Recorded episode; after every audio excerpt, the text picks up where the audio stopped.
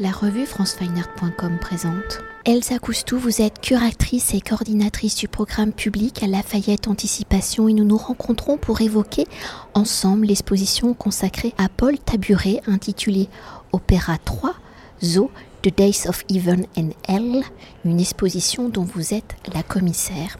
Alors première exposition monographique en institution de Paul Taburet, née dans l'intimité de l'espace domestique des souvenirs et en s'inspirant des mythologies personnelles et collectives, des croyances caribéennes, des contes, des dessins animés, des clips de l'histoire de l'art, le travail de l'artiste peintre se propose de sonder les profondeurs de l'être et de ses territoires invisibles, inavouables, indomptables, où ici, peuplé de corps, de spectres jouant des passages entre l'intérieur et l'extérieur, l'obscurité et la lumière, le rêve et l'éveil, la naissance et la mort, l'exposition Opéra 3. Zo constitue le nouvel acte d'un cycle dédié au pouvoir de l'imagination suspendu quelque part entre le paradis et l'enfer.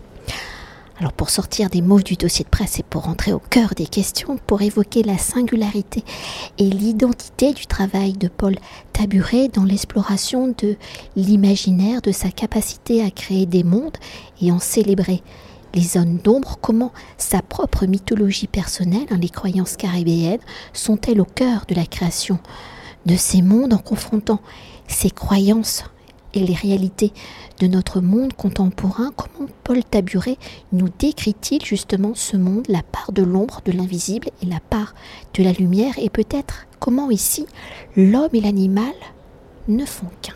Dans son travail, euh, Paul Taburet mélange énormément de références, comme euh, vous l'avez évoqué, mais qui sont euh, souvent des références qu'on peut voir en sous-texte, disons qu'elles ne sont pas forcément explicites et qu'il ne, lui ne veut pas forcément explicite.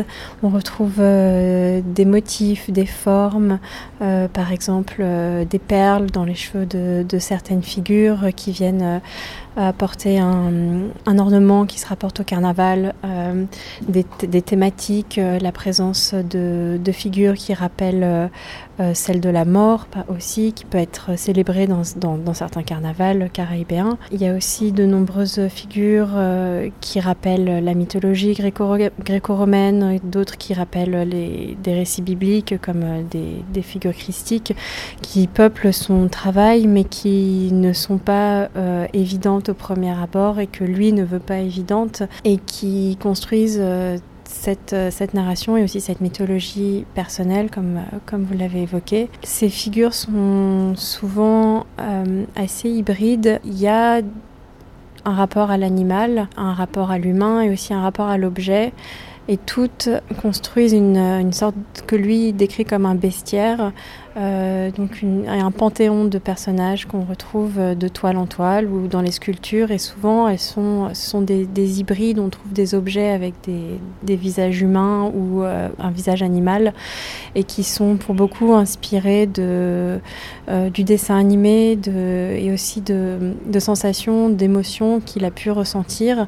Et toutes véhiculent une sensation. Voilà, c'est à la fois des, des objets qui peuvent être effrayants, d'autres qui, ont attrait au quotidien euh, et à son histoire personnelle. Euh, c'est aussi des références très, très personnelles et autobiographiques euh, qui ramènent au, à son quotidien et aux objets familiers et aux, décors dans lesquels il, a, il a grandi. Oui, d'ailleurs, je pourrais rajouter un mot hein, lors de la présentation presse hein, que vous venez d'effectuer avec Paul Taburet. L'artiste euh, a souvent fait référence à sa mère, où il rend hommage à celle-ci à travers des œuvres, mais aussi à sa grand-mère. Et donc on a l'impression aussi que la part euh, féminine hein, de sa vie a une grande importance dans sa création. Oui, alors il a, il m'a souvent parlé de, la société euh, matriarcale euh, et, de l'influence en effet de, sa mère et de sa grand-mère euh, dans son éducation, mais il parle aussi de, son père et de, sa famille agrandie, de, ses frères.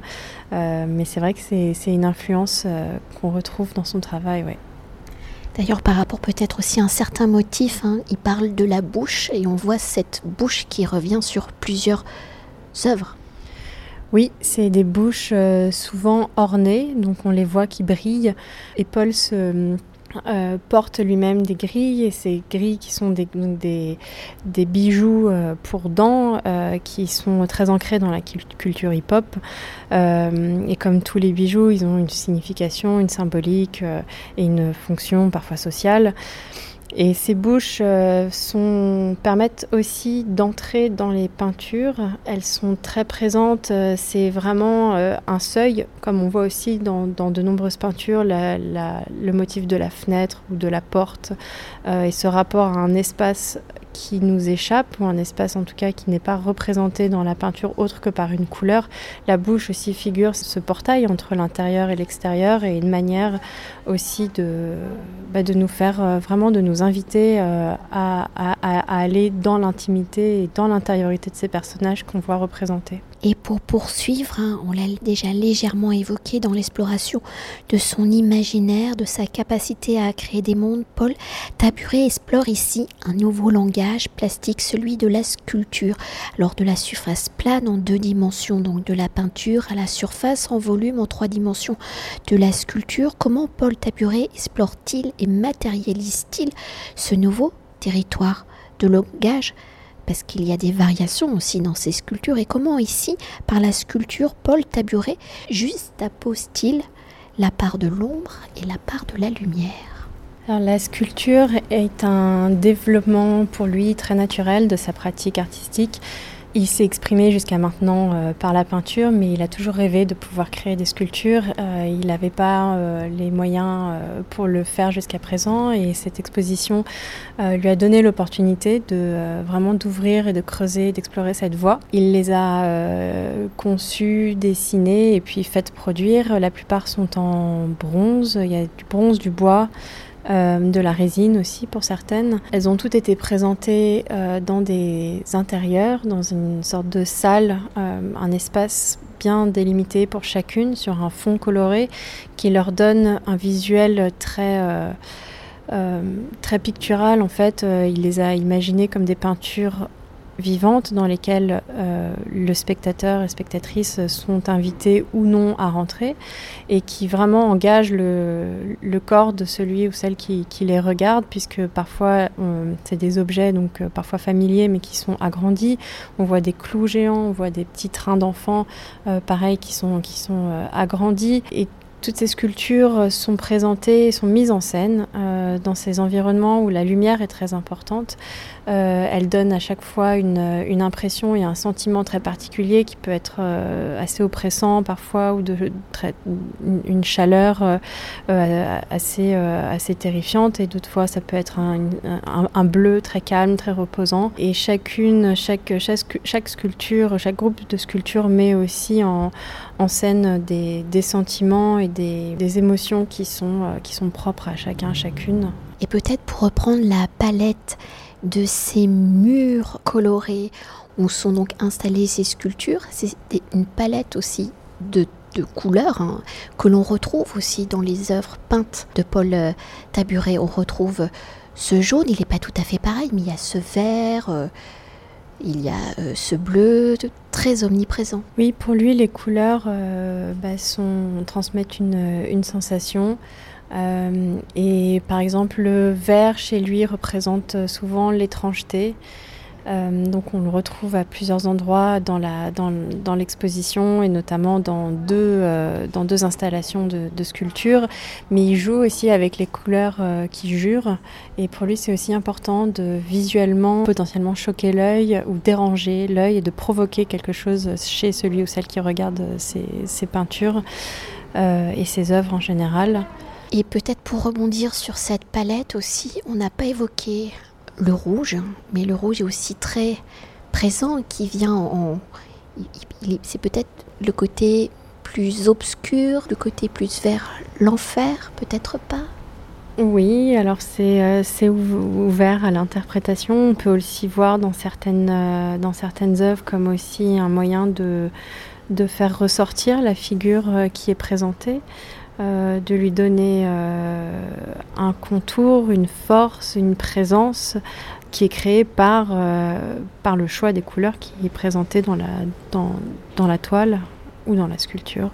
Et pour conclure notre entretien, l'exposition Opéra 3 Zo de Paul Taburet étant un récit, un, conte de notre monde contemporain, comment la narration de cette histoire se déploie-t-elle dans les espaces de Lafayette Anticipation et comment l'artiste exploite-t-il l'architecture du lieu et en fait-il l'un des personnages de son récit? L'architecture est très importante puisque euh, Paul a voulu que son travail soit présenté dans un, intérieur domestique. Euh, donc l'exposition est divisé en deux actes et le premier se veut domestique. On voit euh, des salles qui sont coupées par des grandes portes, des grandes fenêtres qui se veulent exagérer comme euh, elles le seraient dans un rêve, dans un dessin animé, donnant une, sensation d'étrangeté qui est très présente dans son travail et qui est voulue dans cette exposition. Le parcours de l'exposition a été pensé selon euh, des grands thèmes qu'adressent euh, les œuvres qui sont présentées. Euh, il y a le rapport euh, à nos ancêtres, à ce qui est transmis par les ancêtres, il y a le rapport à la mère, à la figure maternelle, à ce moment juste avant la naissance où on est dans le ventre de la mère.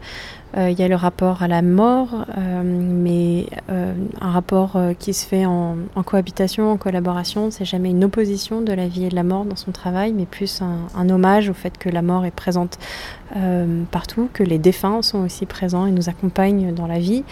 Euh, il y a aussi des moments euh, dédiés à, à, l'éveil sexuel, aux relations sexuelles, aux pulsions et, à la création, à la production, à la reproduction.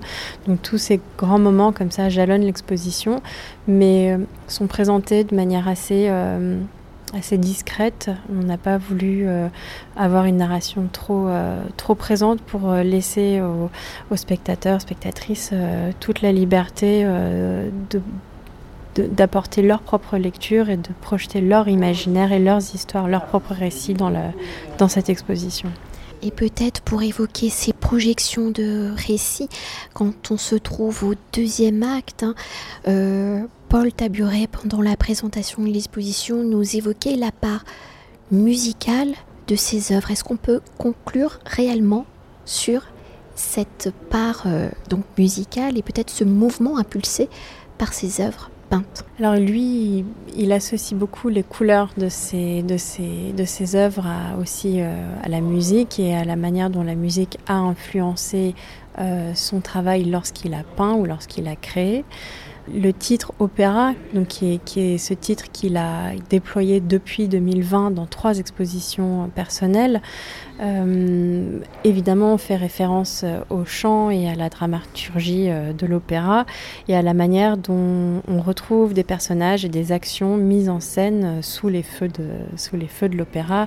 Et ça aussi, c'est présent dans, dans, cette exposition, dans la manière dont les, dont les personnages dialoguent entre eux et l'importance de la lumière aussi dans son travail fait référence à cette théâtralité qui est propre à l'opéra et on retrouve ce thème de la bouche ouverte qu'on évoquait tout à l'heure, qui évidemment euh, aussi euh, évoque euh, le chant, la, sonorité des voix, et donne aussi une voix qui peut être du coup plus politique à des êtres qui, qui, n'en ont pas ou, qui, ou, d'imaginer ce que serait le cri ou le son d'un objet qui normalement est muet ou dont on n'entend pas la sonorité. Merci beaucoup. Merci. Cet entretien a été réalisé par franceweiner.com.